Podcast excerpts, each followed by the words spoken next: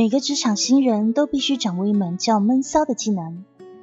具体表现是在办公室里要冷静、沉默，遇到拿手的事情要懂得迂回不张扬。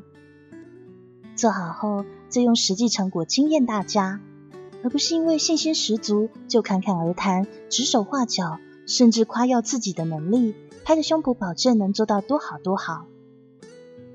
很多时候，做事做得再好，态度不对也会让其他同事和领导反感的。